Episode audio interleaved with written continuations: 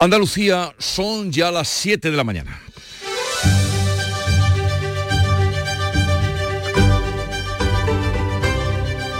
En Canal Sur Radio, La mañana de Andalucía con Jesús Vigorra.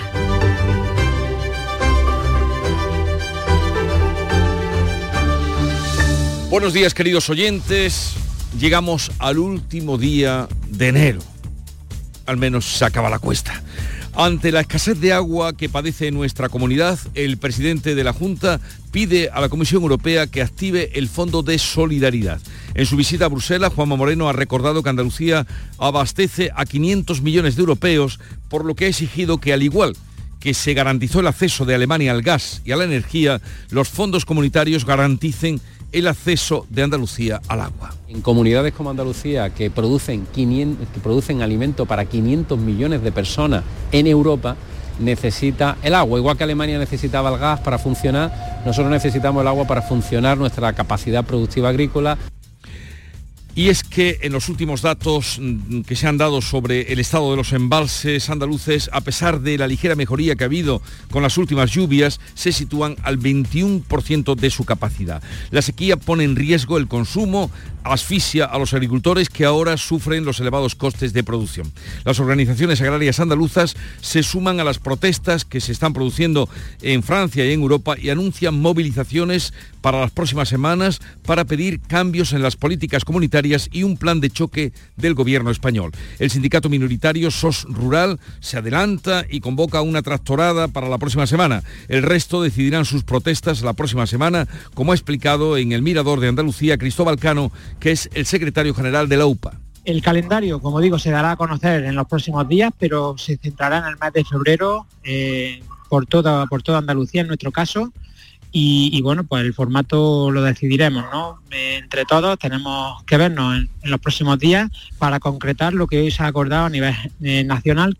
Entre tanto, los agricultores franceses mantienen cortadas las principales carreteras de acceso a París y a muchas ciudades. Hoy pretenden bloquear el mercado central de la capital, que es el más grande de Europa. Consideran insuficientes las ayudas anunciadas por el gobierno y esto quiere decir que como ayer seguiremos viendo... Eh, camiones con las eh, cargas eh, desparramadas en la carretera, porque ellos son muy así, los gabachos. La noticia política llegaba anoche en el Congreso, donde Junts volvía a desconcertar al gobierno votando contra la ley de amnistía que ellos mismos habían pactado, por no ampliarse a todos los delitos de terrorismo para blindar a Puigdemont. La portavoz de Junts, Miriam Nogueras, exige que la ley ampare todos los delitos de terrorismo y volvía a arremeter contra los jueces a los que acusa de prevaricar combatir a los jueces prevaricadores que se rebelan contra el Estado de Derecho y que sincronizan las agendas judiciales con la agenda política. Una amnistía selectiva y en diferido no es lo que firmamos. El, el gobierno que se mostró molesto, desconcertado, advirtió que no aceptará más cambios en esa ley de amnistía. El ministro de Justicia, Felipe Bolaños, rechaza el señalamiento a los jueces. Quiero mostrar de manera clara, nítida, mi rechazo absoluto a las declaraciones que se han vertido hoy en la tribuna por parte de algunos diputados y algunas diputadas, manifestaciones contra la judicatura y contra los jueces y contra algunos magistrados en particular y el líder de Esquerra Republicana de Cataluña, que asistía con sorpresa a la votación desde la tribuna de invitados, decía que la ley es buena y se ha mostrado, mostraba su preocupación Uriol Junqueras porque ahora se pone en riesgo la amnistía. Una ley que debería haber sido aprobada porque daba tranquilidad jurídica a muchas personas perseguidas. Sabemos que siempre habrá poderes dentro del Estado que intentarán uh, perseguirnos, que intentarán la represión, como lo han hecho siempre. Y la ley que encallaba en el Congreso tendrá ahora un mes en la Comisión de Justicia para negociar más sesiones antes de volver al Pleno. Pero este movimiento paraliza otros proyectos del Gobierno, especialmente los presupuestos. En este escenario, el ministro de Justicia, Félix Bolaños, y el vicesecretario institucional del PP, González Pons, se van a ver hoy en Bruselas con el comisario de Justicia como mediador para tratar, eh, será ya el quinto intento por desbloquear el Consejo del Poder Judicial que lleva ya bloqueado y superado más de 5 años. Vamos ahora con los datos del tiempo para hoy. Se acaba enero con tiempo anticiclónico y pocas nubes, salvo en la vertiente mediterránea, donde incluso pueden caer algunas lloviznas. Temperaturas sin cambios y vientos flojos o moderados con levante fuerte en el estrecho. Pero sepamos ahora con detalle cómo viene el día en cada una de las provincias. En Cádiz, Salud Botaro. 12 grados tenemos a esta hora de la mañana, llegaremos a los 18 y el cielo con intervalos de nubes. ¿Qué temperatura hay en la Algeciras, Susana Torrejón? 14 grados de temperatura, cielos con nubes. Hoy esperamos una máxima de 17. El viento sopla fuerte de levante. Tenemos un aviso amarillo que se va a mantener hasta mañana. En Jerez, Pablo Cosano. Aquí tenemos 8 grados ahora mismo, 20 de máxima prevista, cielo limpio. En Huelva, Sonia Vela. 9 grados en la capital, la máxima para hoy de 20 y cielos prácticamente despejados. ¿Cómo viene el día por Córdoba, Miguel Vallecillo? Con pocas nubes y 8 grados. Hoy habrá sol con 19 de máxima. En Sevilla, Antonio Catoni. Pues en Sevilla también vamos a cerrar enero por encima de los 20 grados. 21 vamos a alcanzar en la capital, donde ahora tenemos 8. ¿Cómo amanece Málaga, María Bañez? Pues un día más con bastantes nubes en el cielo de la capital, 15 grados a esa hora alcanzaremos los 18. ¿Qué pasa por Jaén, Alfonso Miranda? Que no hay nubes, ni están ni se le esperan por el momento, 9 grados en la capital. En Granada, Jesús Reina. La única novedad es que tenemos bruma y niebla irregularmente repartida, 5 grados en este momento, máxima de 20. ¿Y Almería, María Jesús Recio? Algunas nubes en el cielo, 19 grados será la máxima hoy, ahora el termómetro marca 13.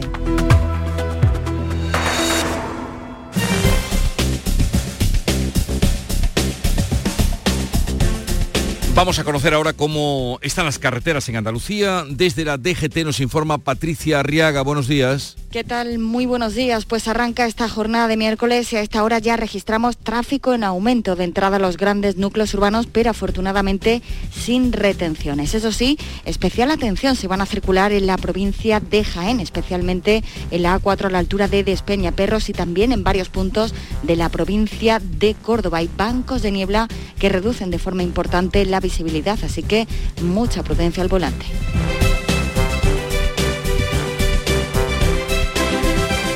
Siete, siete minutos de la mañana. Comienza el año revolucionando tu hogar con Social Energy, la mejor relación calidad-precio del mercado. Si no, te la mejoramos. Descuentos de hasta 3.750 euros y llévate 200 euros en tu batería virtual con Quiero Luz, con seguro todo riesgo incluido los dos primeros años. Pide tu cita al 955 44 11 11 o socialenergy.es. La revolución solar es Social Energy.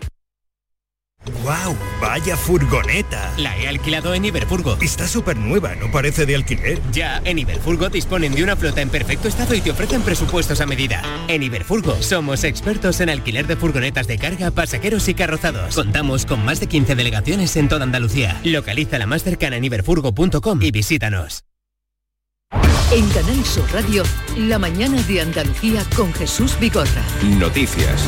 Vamos a contarles la actualidad de este día que pasa por Bruselas, porque buscando fondos para contrarrestar la sequía que padecemos, el presidente de la Junta pide en Bruselas la activación del Fondo Europeo de Solidaridad para hacer frente a esta situación. Juanma Moreno va a intervenir hoy ante el Comité de las Regiones. Manuel Pérez Alcázar. Se trata de una partida que se ha activado en situaciones de catástrofe como inundaciones o incendios. Juanma Moreno ha pedido que se active el fondo después de que la sequía haya costado más de un 2% en crecimiento económico del PIB andaluz en 2023. Moreno exige que los fondos comunitarios garanticen el agua a Andalucía como principal despensa de Europa, como se hizo con el acceso de Alemania al gas y la energía puesto que está teniendo un, un, impacto en nuestro Producto Interior Bruto, un impacto en nuestro empleo, un impacto en nuestro progreso, un impacto en nuestra capacidad de convergencia con la Unión Europea, lo que pedimos es que esa singularidad eh, climática, que el cambio climático se tenga en cuenta y que la Unión Europea nos ayude,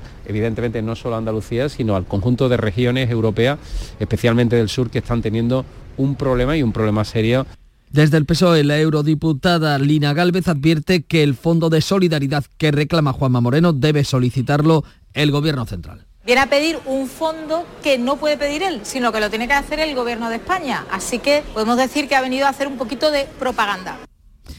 Juanma Moreno plantea la creación también de un comisario europeo del agua. En la segunda jornada de su visita institucional a Bruselas va a intervenir hoy ante el Comité de las Regiones. Pero la realidad es esta que los embalses andaluces, a pesar de las últimas lluvias, están al 21% de su capacidad. Nuria Durán. Ganan agua por segunda semana consecutiva, han sido 23 hectómetros cúbicos de ganancia.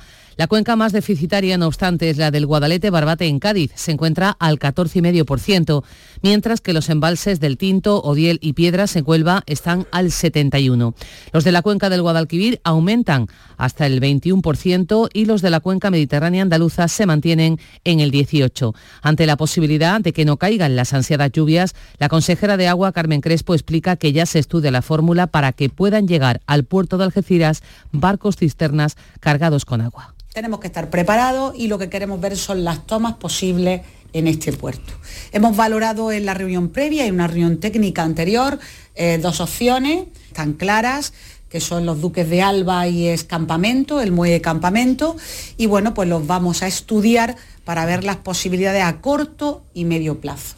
En estos micrófonos, el presidente de la Asociación Española de Desalación y Reutilización, Domingo Zarzo, ha premiado al Gobierno central. Advierte además de los plazos para la construcción de desaladoras que lo primero que hay que hacer es ahorrar agua, a continuación reducir las pérdidas en redes, que son, siguen siendo importantes en España, a continuación reutilizar hasta la última gota de agua, no nos olvidemos de la reutilización, y donde no lleguemos ya a complementar con la desalación, pero bien planificada con, con un tiempo suficiente. La Junta está ultimando el proyecto para construir la presa de Gibralmerina, próxima a Grazalema. Lo planteará entonces al Gobierno central.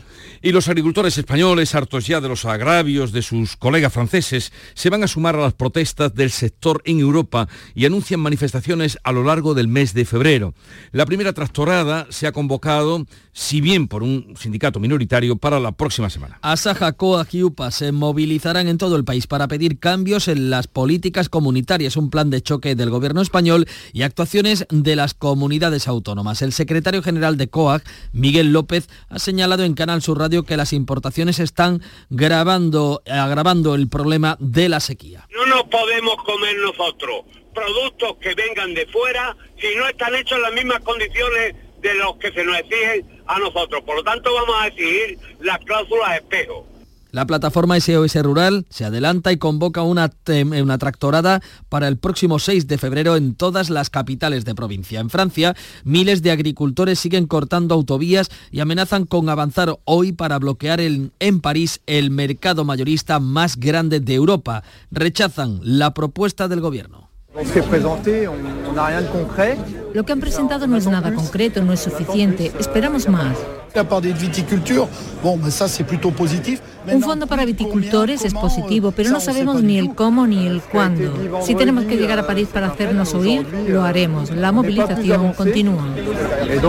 El secretario general de FENADISMER, la patronal española del transporte, Juan José Gil, ha cifrado en estos micrófonos las pérdidas del sector en 10 millones de euros al día y critica la intervención, eh, la falta de intervención de la Comisión Europea. Ya va a haber que tomar eh, una acción decidida por parte de la Comisión Europea y que esto lógicamente no se pueda quedar cronificado porque esto si no supone eh, destrozar lo que es la economía española, sobre todo lo que se refiere a las exportaciones. Macron pedirá mañana a la Comisión Europea que relaje las normas sobre el barbecho, limite las importaciones de Ucrania, además de crear un fondo de compensación. Los ayuntamientos de Almonte e Hinojos, en la provincia de Huelva, los que tienen más presencia en el Parque Nacional, se han quedado fuera de la firma del acuerdo para el reparto de los 70 millones de euros en ayudas a los municipios del Pacto por Doñana. Otros 12 ayuntamientos sí que han firmado el acuerdo para el reparto de los fondos destinados al desarrollo sostenible del área de influencia del espacio natural.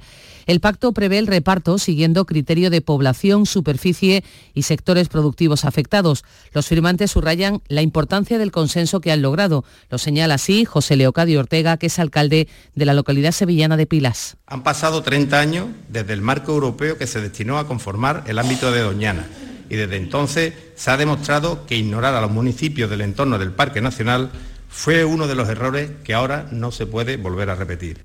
Almonte e Hinojos critican el texto. Joaquina del Valle Ortega, alcaldesa de Hinojos, reclama el montante según la mayor extensión, es decir, el peso territorial de los municipios en el parque. El espacio natural de Doñana y su corazón, el Parque Nacional, eminentemente Almonte e Hinojos, están sometidos a una presión insostenible, fundamentalmente por la actividad humana que se desarrolla en su periferia. La periferia es la que ha adoptado ese acuerdo de mayoría. Siempre las mayorías no tienen razón.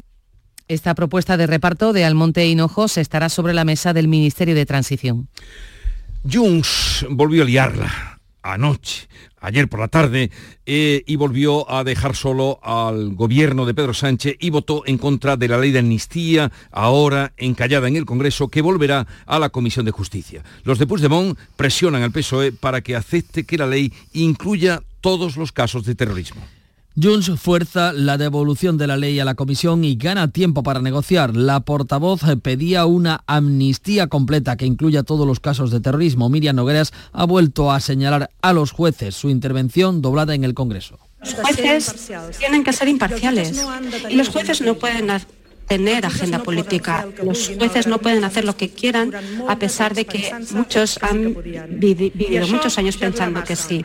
Y esto ya dura demasiado. La política tiene que dejar de marcar la gente como García Castellón o Aguirre.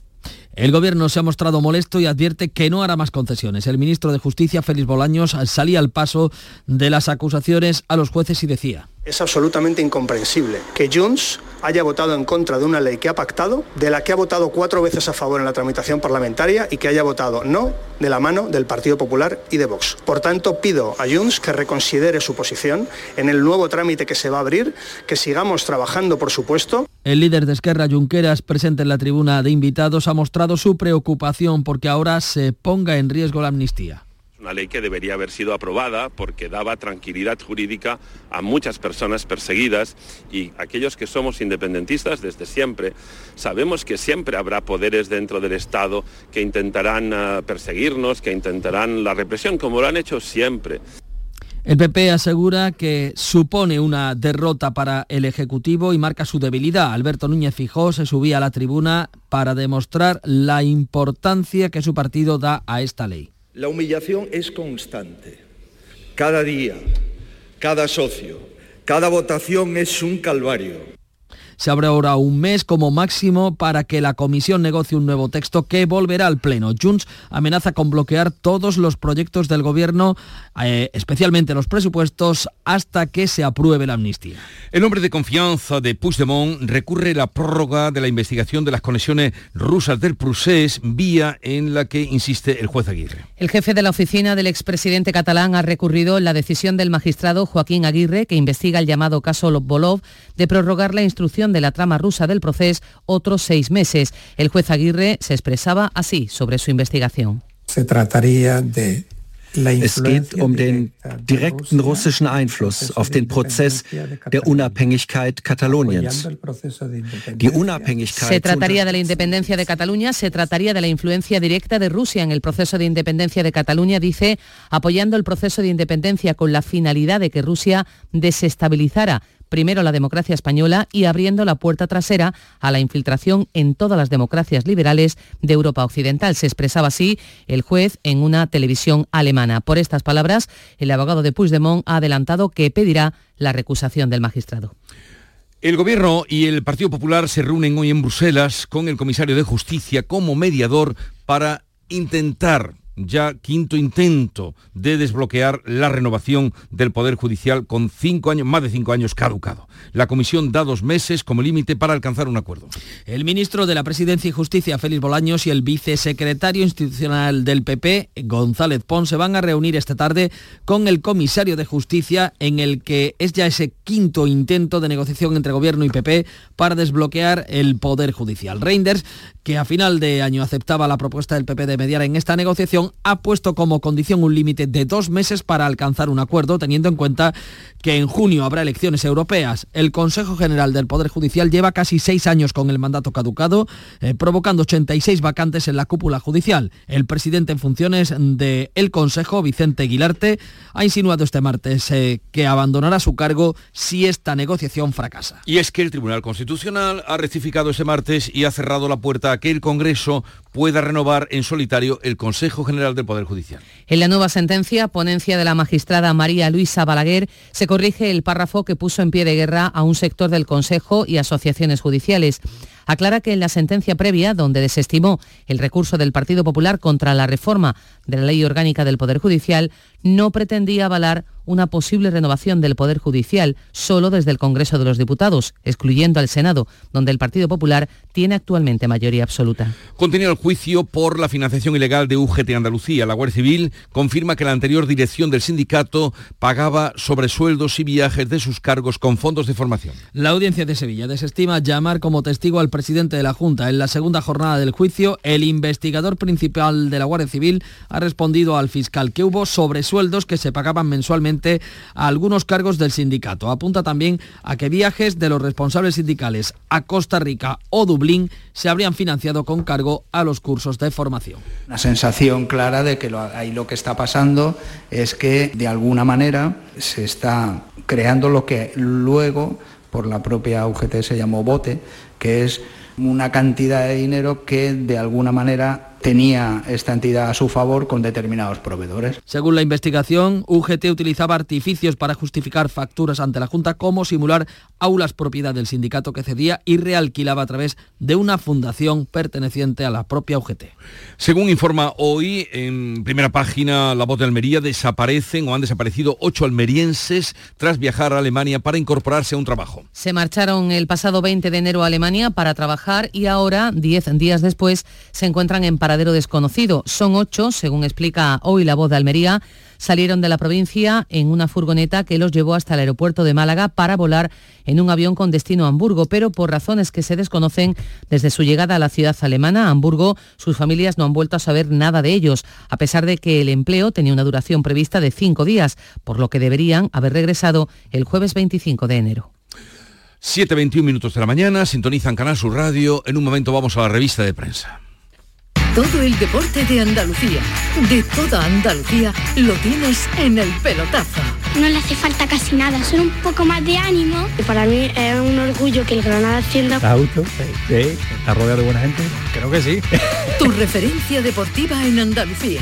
Que un presidente del Cádiz hable del, del fútbol en general como parte de la entrevista, que además todavía nos queda aquí lo más grande.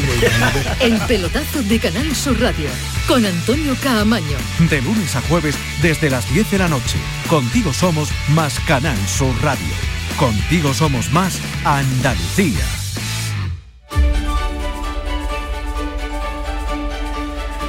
Vamos ahora con la revista de prensa que nos trae Paco Ramón. Hola Paco. ¿Qué tal Jesús? La devolución de la ley de amnistía a la Comisión de Justicia ocupa hoy todas las portadas en, eh, con toda foto incluida, foto con detalle. ¿Qué interpretación hacen Paco? Pues repasamos rápidamente los titulares. Mira, a veces titula eh, Puigdemont derrota a Sánchez. Junts tumba la votación en el Congreso y se ve precisamente abandonando el hemiciclo justo debajo eh, de la o al lado de la tribuna de oradores al presidente del gobierno a Pedro Sánchez cabizbajo. En el diario El País, Junts paraliza la amnistía al negarse el PSOE a más cesiones. La foto de portada elegida es para la portavoz del partido de Puigdemont, para Miriam Nogueras, en el momento de decir no durante la votación por llamamiento que se celebró ayer en el Congreso. En el mundo, la lectura es la siguiente. Puigdemont noquea eh, término pugilístico,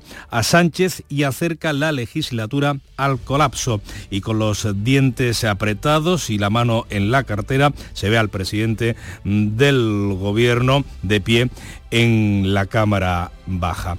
El diario La Vanguardia, Junts frena la ley de amnistía y fuerza una nueva negociación. Sin embargo, la fotografía es para la temida fase de emergencia por sequía que se va a declarar mañana en Barcelona y Girona. Se ve un embalse soltando agua. En La Razón, el presidente del gobierno fotografía eh, a, cuatro, a tres columnas, eh, eh, abandonando el hemiciclo. Puigdemont derrota a Sánchez y Moncloa no acepta enmiendas para blindar al expresidente catalán y ve poco margen para seguir negociando.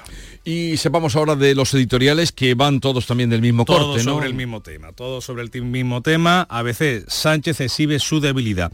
Los socios del PSOE ejecutan su amenaza y tumban la ley de amnistía para poder seguir negociando una norma que se acomode sin fisuras a los delitos cometidos. Si los socialistas no han acomodado eh, o no han dado acomodo a las exigencias de Junts, dice el diario de Vocento, eh, para blindar la amnistía en todos los casos de terrorismo, no es por coherencia ni por respeto a la palabra dade. Añade que esa incorporación de todas las formas de terrorismo a la ley de amnistía acabaría siendo un obstáculo para la aceptación de Sánchez en Europa. Este sería el motivo, según Vocento, pues, según ABC, por lo que cabe asumir que el PSOE está haciéndose cargo de unos límites que son externos y que nada expresan un punto honor sustancial en esta mmm, concanetación de cesiones. El país, la credibilidad de Junts en la formación independentista pone su mirada el periódico de Prisa. El voto de la formación independentista contra la ley de amnistía siembra dudas sobre su discurso de normalización. La sensación de que la norma se redactaba a la carta para incluir inexcusablemente a Puigdemont, dice el país, quedó corroborada ayer por los diputados de su partido. Y añade que Junts fuerce fuerza los límites en busca de su beneficio propio y que al Partido Popular se le emborrona, dice el diario de Prisa, el argumento de que el gobierno cede a todo. El mundo, Junts deja tocada la legislatura, el PSOE es hoy la cabeza visible de un bloque de poder que socava la independencia judicial para sus fines. El gobierno sufrió una contundente derrota en la votación sobre la ley fundacional de la legislatura, que, es, que queda muy tocada la legislatura. El humillante precio que exige Carles Puigdemont, dice eh, el diario El Mundo, a cambio de su apoyo a los presupuestos y al desarrollo de la acción gubernamental, se reveló inasumible incluso para Pedro Sánchez. La ley de amnistía queda así temporalmente paralizada, una legislatura, dice, nacida de una corrupción inmoral, el intercambio de impunidad por poder. El grupo Yolí titula su editorial Nueva Humillación. El grupo de prensa andaluza dice que el mensaje está claro. Puigdemont tiene la sartén por el mango y Sánchez no tiene otro camino que acceder a sus pretensiones la sartén por el mango y el mango también. Y el mango también. Y más o menos la viñeta, la de, viñeta de hoy, hoy es precisamente eh, así, ¿no? O eso es lo que quiere reflejar. Se ve a, con una sartén cogida por el mango a Puigdemont y entre las llamas que simula la bandera catalana se ve la cabeza del presidente del gobierno. No sacaré la amnistía, pero te voy a freír a fuego lento.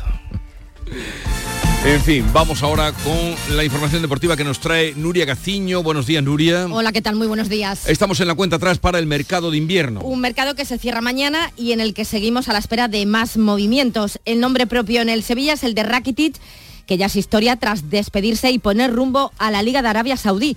Asegura el croata que se veía capaz de ser titular indiscutible, pero al no estar contando para Quique Sánchez Flores, ha preferido cambiar de aires. Vamos a ver si Suso le acompaña en esa aventura saudí. También se marcha Gatoni, aunque el argentino lo hace cedido sin opción de compra al Anderlecht belga. En cuanto a las llegadas, el preferido es Bosenic, que llegaría cedido del Boavista al uso. En el Betis, Petzela ha renovado y se sigue a la espera de que Luis Enrique acepte la oferta del Olympique de Lyon, pues para poder traer, entre otros, a, a Chimi Ávila y Luis Rioja, que están entre los preferidos. El Cádiz necesita reforzarse en defensa, centro del campo y en ataque y de momento nada de nada. En el Almería tampoco se ha, movido, se ha movido ficha y encima Luis Suárez ha recaído de su fractura de peroné por lo que hoy tendrá que pasar por el quirófano, dice adiós a lo que queda de temporada. En el Granada se espera poder hacer hoy oficial la cesión de Pelistri, procedente del Manchester United, y ojo al Bayern de Múnich que pretende llevarse ya a Brian Zaragoza. El traspaso al equipo alemán era para final de temporada, así que si lo quieren en este mercado de invierno, van a tener que poner dinero extra encima de la mesa, se habla de 20 millones de euros. Pendientes hoy del Barcelona y del Atlético de Madrid. Los dos disputan hoy sus respectivos encuentros ligueros, aplazados en su día por la Supercopa de España. El Barcelona recibe a las 7 de la tarde a Osasuna en un partido que poco más o menos que se ha convertido en una final, ya que los azulgranas están obligados a ganar si no quieren descolgarse de la lucha por los puestos Champions. Hay expectación también por ver cómo es el recibimiento en Montjuic tras el anuncio de Xavi. El Atlético de Madrid, por su parte, juega a las 9 de la noche en el Metropolitano, se enfrenta al Rayo Vallecano. Los colchoneros llevan 27 partidos sin perder en su casa, así que quieren sumar uno, uno más. Mañana el Real Madrid visita al Getafe a las 9 de la noche.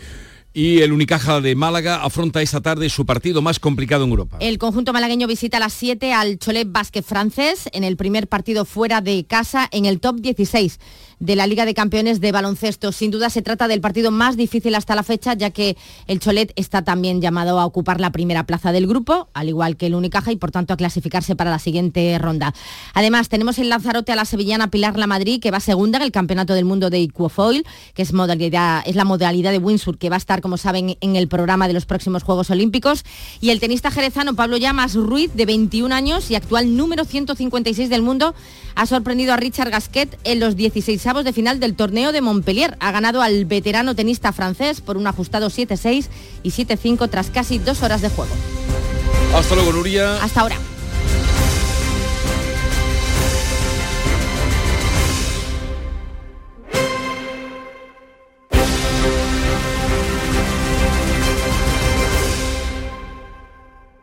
Canal Sur Radio.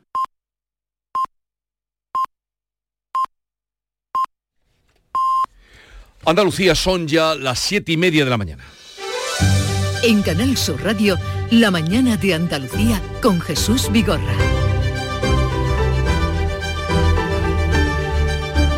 Y a esta hora con Nuria Durán vamos a dar cuenta de los titulares que resumen las noticias más destacadas que les estamos contando. Andalucía reclama a la Unión Europea que active el Fondo de Solidaridad para hacer frente a la sequía. El presidente de la Junta pide a Bruselas una partida extraordinaria similar a las que se aprueban ante catástrofes, incendios o inundaciones. Juanma Moreno interviene esta tarde ante el Comité de las Regiones. Los agricultores españoles se suman a las protestas del campo europeo. Las organizaciones agrarias preparan un calendario de movilizaciones en todo el país para pedir cambios en la política agraria comunitaria y un plan de choque.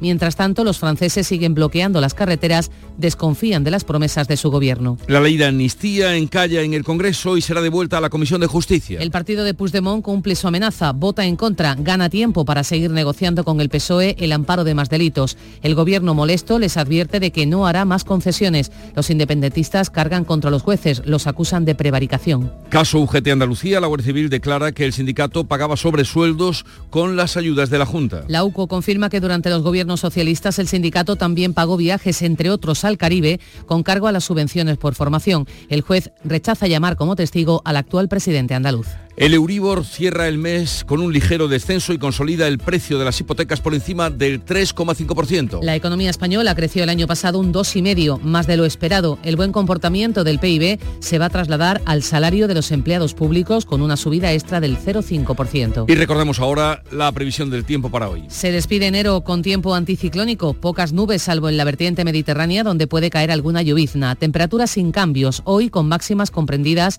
entre los 17 grados de Jaén y los 21 grados de Sevilla. Vientos flojos o moderados del este, levante fuerte en el estrecho, con rachas muy fuertes. De hecho, está activo el aviso amarillo por oleaje en esa zona. Son las 7.32 minutos de la mañana y en un momento vamos a las claves económicas del día. ¿Quieres abrir tu negocio al exterior? En Cajamar te acompañamos en la estrategia de negocio internacional de tu empresa. Infórmate en nuestras oficinas y te ayudaremos a encontrar las mejores soluciones para tus operaciones internacionales. Consulta en la web cajamar.es, área empresas y autónomos barra internacional. Cajamar, distintos desde siempre.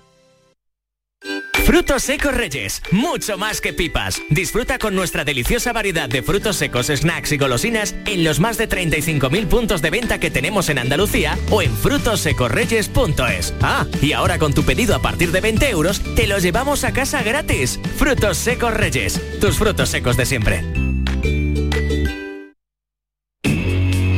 Las claves económicas con Paco Bocero.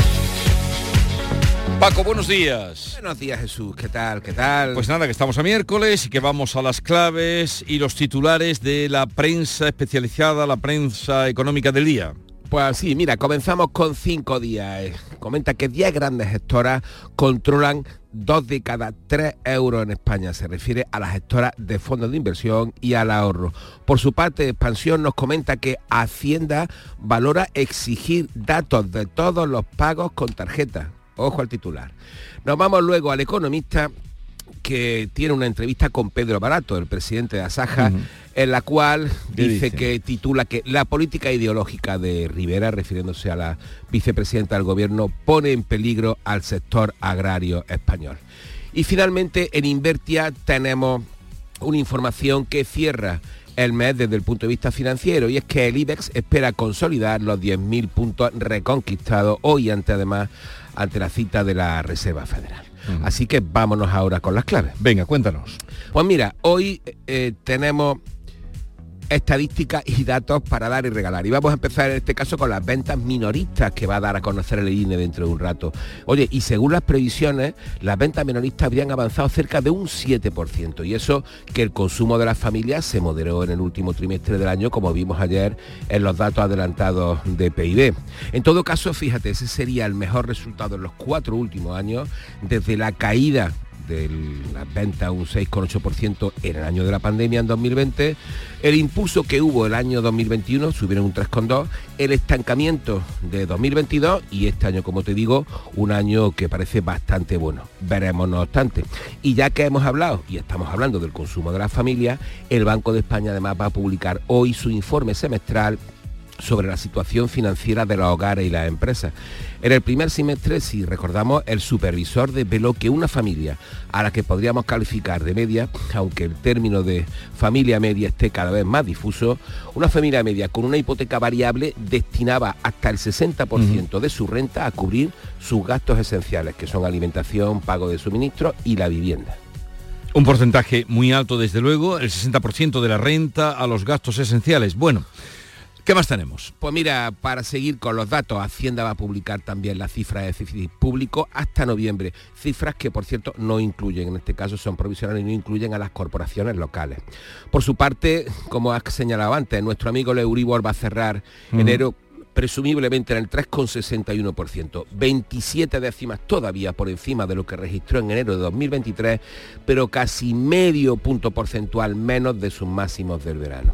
Y un apunte sobre salarios, según el monitor ADECO de oportunidades y satisfacción en el empleo que se publicó ayer, el salario medio nominal en España creció un 5,4% en 2023. Esto supone llegar hasta los 1.900 20 eh, euros mensuales, lo que constituye un máximo histórico, y continúa con un proceso de recuperación en el que ya van 11 meses seguidos, 11, perdón, 11 trimestres seguidos con incremento en todas las autonomías. Muy bien. ¿Algo más, Paco? Pues mira, nos vamos con la cita monetaria de la semana, que como decía al principio, corresponde a la Reserva Federal, el que va a decidir finalmente si hoy termina su reunión de política monetaria en los, los tipos del entre el 5,25 y el 5,5%. A esta hora todos los indicios dicen que sí, que no se va a mover y que todo seguirá igual. Eh, Paco, hoy a partir de las 9 y cuarto, más o menos, tenemos cita con Carlos Sánchez, director del Confidencial, economista, especializado en prensa eh, especializada en economía, que ha publicado un libro, acaba de publicar Capitalismo de Amiguetes, cómo las élites han manipulado el poder político. Creo que además conoces tú a Carlos Sánchez. Quería invitarte por si te quieres quedar. por supuesto que estaréis a esa cita con Carlos Sánchez, periodista económico. El año pasado le concedieron el premio Rosa del Río de la Asociación de Periodistas Económicos Españoles y va a ser muy interesante esa entrevista seguro y más con lo que está pasando ahora. Ya, pues ya lo saben, capitalismo de amiguetes será uno de los temas que trataremos con Carlos Sánchez y Paco Vocero a partir de las 9 y cuarto. Hasta dentro de un ratito. Hasta dentro de un ratito. Adiós. En Logística Castillo disponemos de terreno para estocaje de contenedores y maquinaria portacontenedores para la manipulación y reparación de los mismos. Instalaciones con almacenaje en ambiente, refrigerado y congelado. Todos los servicios de transporte multimodal y gestión logística integral al cliente adaptado a sus necesidades. Logística Castillo, tu gestor estratégico en Sevilla para todo el sur peninsular. Vamos con otras noticias. Andalucía, novedades en el caso del crimen de la joven Sibora, cuyo cadáver apareció emparedado en Torremolinos, donde convivía con su supuesto asesino. Ayer este confesó ante el juez que la emparedó por indicación de unos mafiosos autores del crimen. María Ibáñez. Pues así es, el presunto autor de la muerte de Sibora Gagani declaró ayer que miembros de una banda albano-kosovar la apuñalaron por una deuda de 25.000 euros que Sibora tenía con ellos y que a él lo amenazaron de muerte y lo obligaron a deshacerse del cadáver que permaneció emparedado, recordamos, durante nueve años. El abogado de la acusación particular, Juan Manuel Medina, hablaba ayer de declaración rocambolesca es absolutamente todo absurdo y sin pie ni cabeza, no ha dado ningún nombre, pese a decir que a uno de ellos sí le conocía, ha dicho que la policía estaba al corriente de todo esto, tampoco ha dado los nombres de los policías que supuestamente lo sabían. Lo ha contado tan mal que ha incluso en contradicciones, ¿no? En dónde estaban las puñaladas que recibió Sibora. Recordar que este hombre confesó dónde estaba Sibora tras ser detenido como presunto autor de la muerte de otra expareja, Paula, hace ahora ocho meses. De esta dijo ayer que la mató en legítima defensa, todo ello ante el juez instructor de la causa. Anoche concluían los actos de homenaje a Alberto Jiménez Becerril y Ascensión García Ortiz en el aniversario de su asesinato a manos de ETA. Sucedió en Sevilla hace 25 años, Antonio Catoni. Pues sí, eh, concluían esos actos 26 años, 26 años en ese mismo lugar, en el punto donde se produjo el atentado, en la esquina de la calle Don Remondo con la calle San Ciforés, de esquina de, de recuerdo para los, para los sevillanos, en un lateral del Palacio Arzobispal y bajo el dormitorio del entonces arzobispo el Cardenal Amigo. Pues se colocaba una corona de laurel y allí el alcalde de Sevilla, José Luis Sanz, quiso, quiso reivindicar el recuerdo de las víctimas. Ahora que parece que quieren que nos olvidemos de que hace 26 años algunos estábamos con el Estado de Derecho y otros, otros contra el Estado de Derecho. Ahora, desde aquí, queremos decirle a toda España que no nos vamos a olvidar. Como decimos, los actos se terminaban con una vigilia de las generaciones del PP. Un trabajador de una residencia para personas con discapacidad ha ingresado en prisión preventiva por un presunto delito de agresión sexual a unas personas residentes. María Jesús Recio. Ha ocurrido en la residencia que tiene ASPAPROS, la Asociación de Padres, Madres y Protectores de Personas con Discapacidad Intelectual de Almería. En un comunicado han indicado que fue el pasado 26 de enero cuando la dirección de la residencia tuvo conocimiento de un presunto abuso sexual a una persona residente. Siguiendo los protocolos diseñados, se pusieron en contacto con las autoridades, interpusieron una denuncia y se han puesto a disposición de las autoridades sanitarias, policiales y legales para intentar esclarecer lo ocurrido. También han rescindido de forma inmediata la relación laboral que unía a esta persona con el centro, han trasladado su tristeza, indignación y completa repulsa por estos hechos. La persona agresora presuntamente está en prisión preventiva. Esta mañana está prevista una reunión si es que finalmente se celebra, entre la subdelegada del Gobierno en Huelva y vecinos del núcleo costero del Portil. Reclaman soluciones a la continua pérdida de arena que ha llevado a la desaparición de la playa. Decía si se produce, porque ya se ha aplazado dos veces esta reunión. Sonia Vela. Eso es Jesús. Los vecinos llevan desde 2018 denunciando ante las autoridades esta situación que ha ido empeorando con cada temporal que ha llegado al Portil. Pero Prudencio Serrano, presidente de la Asociación de Vecinos Portileños, confía todavía en que intervengan desde la Dirección General de Costas. Lo que esperamos es que por fin, dado que la nuestro delegado está en Madrid buscando soluciones o qué solución se podría dar, nos adelante lo que es, eh, esperemos sea una buena noticia y se empieza a actuar en la parte de, del litoral del Portil. En la playa en el. Portil tenía el Portil tenía 300 metros de playa Jesús y hoy el agua llega a la carretera. La factoría de dragados en Puerto Real ampliará su superficie en 85.000 metros cuadrados para la construcción de plataformas eólicas marinas hasta 2031. Cuéntanos, Salud Botaro. Hasta esa fecha están garantizadas las cargas de trabajo con una inversión de 175 millones de euros y la ampliación de la plantilla en más de 90 operarios. El consejero de Industria, Jorge Paradela. Estamos hablando de una inversión de 175 millones de euros, son cifras muy importantes que va a permitir la creación de 93 puestos de trabajo directos adicionales y el mantenimiento de los 481 que ya tenía. Es decir, estamos hablando de un 20% más de plantilla, de plantilla estable por parte de Dragados Offshore. La mayoría de estas estructuras marinas están destinadas al norte de Europa. Hay castores en Jaén y no es cosa de Miranda. Expertos del Consejo Superior de Investigaciones Científicas han confirmado la presencia de estos animales en el Guadalquivir entre Villatorres y Torreblascopedro. No saben aún cómo han llegado hasta allí ni cuántos ejemplares hay, pero sí que llevan meses viviendo, ¿no, Alfonso Miranda? Sí, todo apunta a eso porque los han corroído y sobre todo la huella han confirmado los científicos del CSI que llevan meses en la zona donde está eh, el Guadalimar y el Guadalbullón vierten sus aguas al río Guadalquivir. Nos lo ha contado el biólogo del CSI, Jacinto Román no se sabe cómo puede eh, afectar eh, la presencia de castores en un ambiente mediterráneo como es el Guadalquivir, no se tiene ni idea. Y eso es una cosa que habría que estudiar, evidentemente. Todo apunta a que el hombre ha sido el causante de esta invasión. Pues ya veremos qué pasa con los castores de Jaén. El Consejo de Ministros ha, autor ha autorizado al Ayuntamiento de Cuevas del Campo, que tiene 1.700 vecinos, un referéndum para preguntar a los habitantes la fecha más adecuada para sus fiestas. Jesús Reina. La fiesta del 15 de mayo San Isidro, pero el ayuntamiento quiere que la feria sea o el fin de semana antes o el de después para que vengan jóvenes, trabajadores, feriantes y para animar la economía local. Ahora, el problema es que pueda coincidir con las elecciones europeas. Carmen Rocío Martínez es la alcaldesa. Nosotros vamos a iniciar todo el procedimiento para ver si vamos bien de plazo y en caso de que no se pueda cumplir el plazo, pues se haría la consulta popular posteriormente. Está prohibido celebrar referéndum en periodo electoral.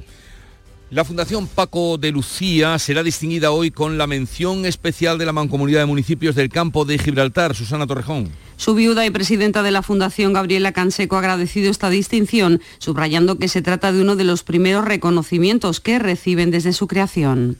Quiero agradecer, agradecer muchísimo porque además es uno de los primeros premios que tenemos así reconocimientos ya como fundación, pues ya que la fundación es bastante joven, llevamos dos años más o menos. Curro Sánchez, el hijo de Paco, será el encargado esta tarde de recibirlo. Ya, pues enhorabuena a los premiados y reconocidos. Ya eh, Algeciras, entre otras cosas, distingue cuando tiene que hacer un acto, un protocolo, un agradecimiento a personajes que pasan por allí, distingue con la figura de Paco de Lucía. Llegamos así a las 7.45 minutos de la mañana, son las 8 menos cuarto, es el tiempo para la información local. Atentos.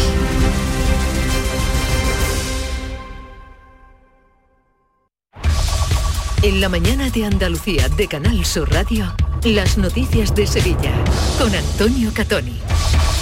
Buenos días. Primer accidente laboral mortal en Sevilla en 2024. La víctima es un joven trabajador de 24 años, vecino de la Rinconada, que ha muerto en el parque logístico de Carmona tras ser aplastado por una máquina.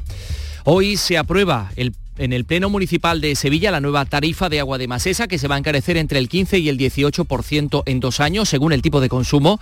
También va a pasar por el Pleno la nueva pasarela de Altadis que tendrá que recibir de nuevo el visto bueno de patrimonio, la pasarela que cruzará el río Guadalquivir de forma perpendicular. Y firmado el acuerdo que reparte 70 millones entre 12 pueblos del entorno de Doñana, cinco de ellos sevillanos, un reparto que sigue criterios de población, superficie y sectores productivos afectados. Van desde los casi 6 millones que irán para la Puebla, a los poco más de 4 millones de Isla Mayor, Villamanrique o Pilas. El tráfico. A esta hora tenemos 5 kilómetros de retenciones en el acceso a Sevilla por la autovía de Huelva y uno en su, continuación por el puente del patrocinio. Un kilómetro en la S30, en el nudo Cota de Leche, en sentido Ronda Urbana Norte y dos kilómetros en el puente del Centenario sentido Cádiz. Ya en el interior de la ciudad el tráfico es intenso en sentido de entrada en el puente Belalamillo y en la avenida de Juan Pablo II y en toda la ronda urbana norte en ambos sentidos.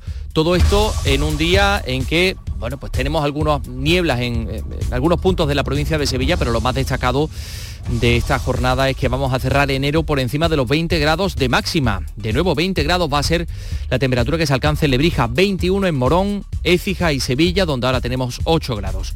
Enseguida desarrollamos estos y otros asuntos. Realiza Pedro Luis Moreno. Capilar Prime, tu clínica capilar y medicina estética en Sevilla. Ahora, tu injerto capilar con la última novedad llega a Sevilla. Promoción por tan solo 2.490 euros todo incluido y además dos sesiones PRP y seguimiento anual. Los mejores equipos médicos en injerto capilar. Nuestros resultados nos avalan. No esperes más. Recupera tu pelo y confianza. Capilar Prime, tu felicidad es la nuestra. Calle Resolana 25, esquina con calle Feria. En Canal Sur Radio, las noticias de Sevilla. Los sindicatos lamentan el primer accidente laboral mortal ocurrido en la provincia en este 2024. La víctima es un joven trabajador de 24 años, vecino de la Rinconada, que ha muerto en el parque logístico de Carmona tras ser aplastado por una máquina de estiraje, una máquina de rodillos para estirar el producto que, se fabrica. Fue reanimado en el lugar de los hechos, fue trasladado con vida al Hospital Virgen del Rocío pero no pudo superar la gravedad de sus lesiones. Ahora se están investigando las causas del accidente. Desde Comisiones Obreras, Carmen Tirado lamenta lo ocurrido y pide medidas de prevención. Por desgracia, este fallecimiento es un motivo para recordar la necesidad de contar con delegados y delegadas de prevención en las empresas por otra parte, a las 7 y 48 minutos les contamos que hoy hay pleno ordinario en el Ayuntamiento de Sevilla, el pleno del mes de enero. Y en el orden del día figuran asuntos como la nueva tarifa del agua de Masesa, que se va a encarecer entre el 15 y el 18% en dos años en función del consumo, si el consumo doméstico es eficiente o es normal. Más datos, Beatriz Galeano. La medida incluye aumentar el número de familias a las que se les va a aplicar el bono social al ser especialmente vulnerables hasta alcanzar las 10.000. También se van a tratar las nuevas tarifas de Tusam y la zona de la antigua planta de Altadis o la petición de las competencias para autorizar obras en las zonas cercanas a monumentos que tienen su propio plan especial de protección. Pero también pasa por el Pleno el proyecto para la pasarela peatonal de Altadis que va a cruzar el río de forma perpendicular. A este respecto, hoy conocemos más detalles. Va a contar con toldos de quita y pon para el verano. Eso lo leemos hoy en Diario de Sevilla. El proyecto es obra del francés, del arquitecto francés Michel Birloyer, autor, entre otros, del puente vasco da Gama de Lisboa. Incluye ese proyecto mirador, un paseo fluvial que va a pasar por debajo del puente, eh, con un aspecto muy similar al del paseo del Támesis en Londres, a la altura de la famosa galería del famoso museo Tate Modern. 7 y 49 minutos. ¿Has pensado en instalar placas solares en tu vivienda o negocio? Con Sol Renovables, enchúfate al sol. www.solrenovables.com o 955 35 53 49.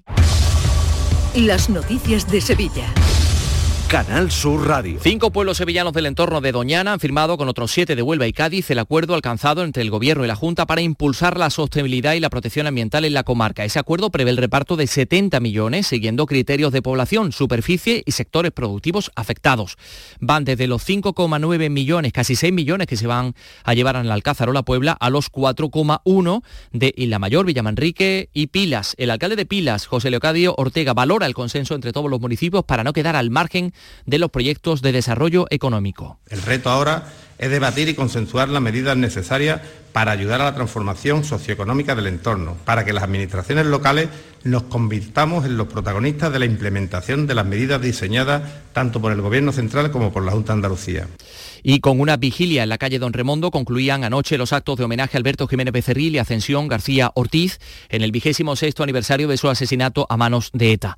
En ese mismo lugar, en el punto donde se produjo el, atentado, se, se colocaba una corona de laurel en su memoria tras la misa funeral que se oficiaba en la catedral. Allí el alcalde de Sevilla, José Luis Sanz, quiso reivindicar el recuerdo de las víctimas. Desde aquí, desde esta esquina de la calle Don Remondo y después de 26 años queremos decirle a toda España que no nos vamos a olvidar de Alberto Jiménez Becerril y de Ascensión García Ortiz, que no nos vamos a olvidar de todas las víctimas de la banda terrorista ETA 7 y 51 minutos. La información deportiva aquí en Canal Sur Radio. Antonio Camaño, buenos días. Hola, ¿qué tal? Muy buenos días. El Sevilla sigue trabajando en la salida, sobre todo en el tramo final del mercado invernal y de momento pocas entradas. Ayer se hizo oficial la desvinculación de Iván Rakiti por la mañana, por la tarde la de Federico Gatoni al Anderlecht belga y puede que no sea la última porque también se está intentando la salida a última hora de Rafa Mir, que deje hueco para la llegada de un par de jugadores en el tramo final del mercado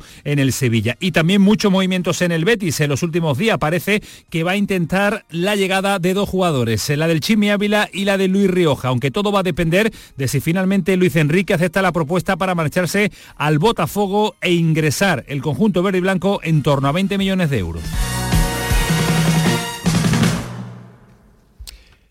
Más cosas. Hay novedades en cuanto al montaje de la Feria de Abril de Sevilla.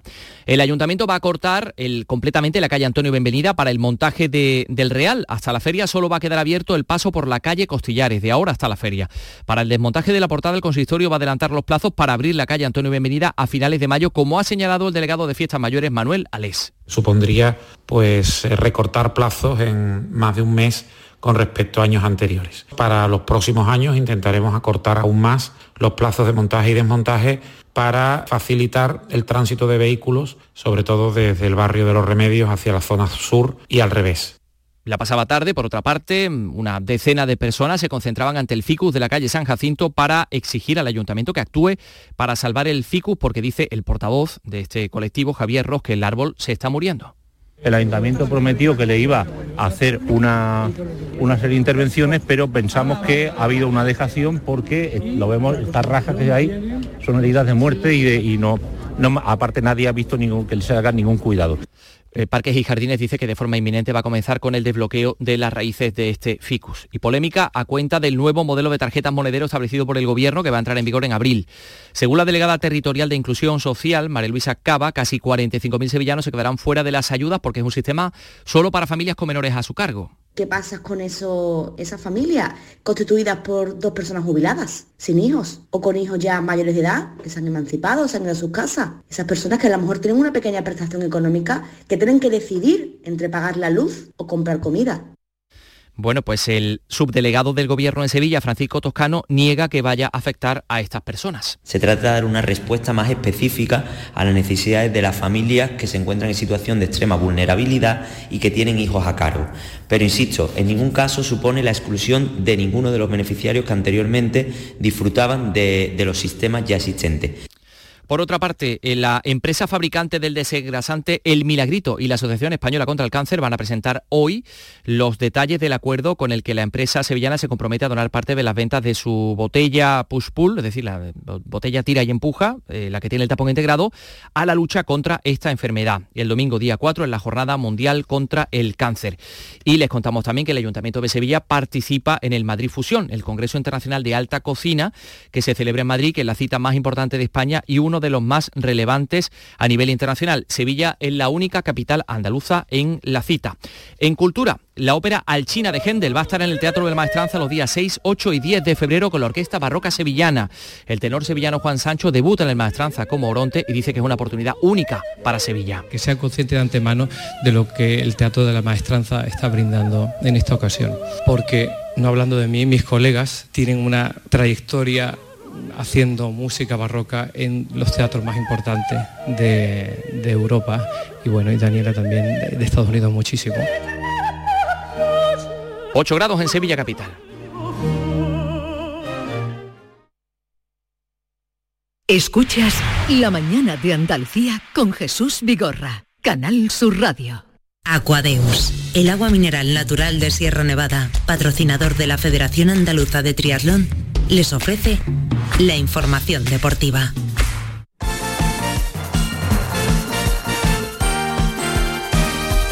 8 menos 5 de la mañana, Nuria Gaciño, buenos días. Hola, ¿qué tal? Muy buenos días. Pues eh, los equipos andaluces pendientes de apurar las opciones del mercado de invierno a ver si mejoramos Hmm, algo, ¿no? A Con ver, eso, ¿no? a ver, porque estos dos últimos días que quedan para que se cierre el mercado de invierno, en fin, eh, está claro que la mayoría lo van a dejar para ultimísima hora. De momento confirmado el adiós de Rakitic del Sevilla, uno de los mejores jugadores del equipo de Nervión en su historia, se ha podido despedir para poner rumbo a la Liga de Arabia Saudí. Claro, para mí hubiera sido imposible, pero imposible primero por mí mismo estar sentado en el banquillo y después sobre todo no, no poder ayudar al Sevilla Fútbol Club. Yo no me hubiera permitido nunca, primero, estar sentado y decir, pues mira, compro lo que me queda y ya está, y estoy tranquilo, estoy en casa, porque en verdad yo no me he planteado eso. Que le puedo ayudar con dar un paso al lado. Y creo que esa ayuda es mucho, mucho más importante y necesaria que pensar yo en mí mismo. Rakitic, como lo acaban de escuchar, no quería ser suplente y entiende que al Sevilla lo ayuda más con su marcha a Arabia Saudí, lo ayuda más en el aspecto económico. También se marcha Gatoni, cedido sin opción de compra al Anderlecht belga. En cuanto a las llegadas, el preferido de Víctor Horta, del director deportivo del Sevilla, es Bosenic, que se pretende llegue cedido del Boavista Luso. En el Betis, Petzela ha renovado y se sigue a la espera de que Luis Enrique acepte la oferta del Olympique de Lyon para poder traer refuerzos entre los que destacan Chimi Ávila de Osasuna y Luis Rioja del Alavés. En el caso del jugador del equipo navarro, las negociaciones estarían bastante avanzadas, prueba de ello es que su representante está en Sevilla. El Cádiz, como saben, necesita reforzarse en defensa, en el centro del campo y en ataque. Y de momento, nada de nada. El que estaría más cerca es el centrocampista Amadou Diawara, jugador guineano del Anderlecht, que hoy podría cerrar su cesión. Publica el desmarque Cádiz que la cesión llevaría implícita una compra obligatoria en caso de permanencia. En el Almería tampoco se ha movido ficha y encima se han cumplido todos los temores con respecto a Luis Suárez, que ha recaído de su fractura de peroné, así que hoy tendrá que pasar por el quirófano, dice adiós a lo que queda de temporada.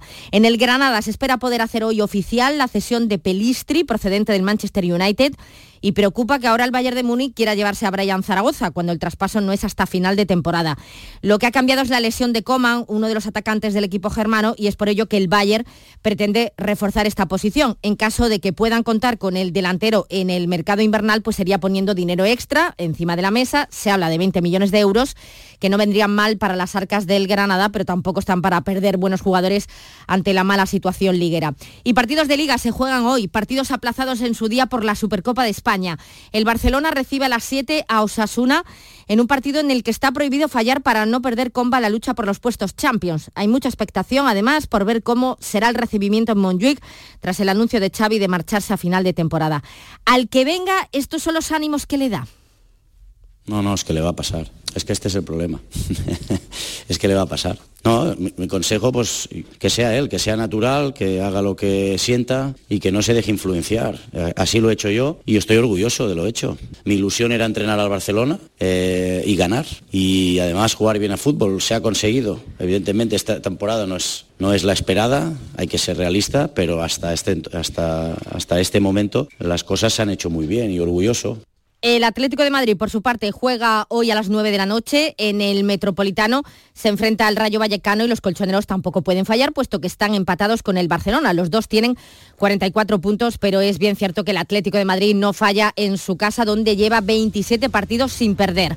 Mañana el Real Madrid visita al Getafe. Y el Unicaja de Málaga, que afronta esta tarde su partido más complicado en Europa, visita a las 7 al Cholet Basket francés en el primer partido fuera de casa en este top 16 de la Liga de Campeones de Baloncesto. Sin duda es el más complicado puesto que el Cholet también está llamado a liderar el grupo y a clasificarse para la siguiente ronda. Aquadeus, ahora más cerca de ti, procedente del manantial Sierra Nevada, un agua excepcional en sabor, de mineralización débil que nace en tu región. Aquadeus Sierra Nevada es ideal para hidratar a toda la familia y no olvides tirar tu botella al contenedor amarillo. Aquadeus, fuente de vida, ahora también en Andalucía. Canal Sur, la radio de Andalucía.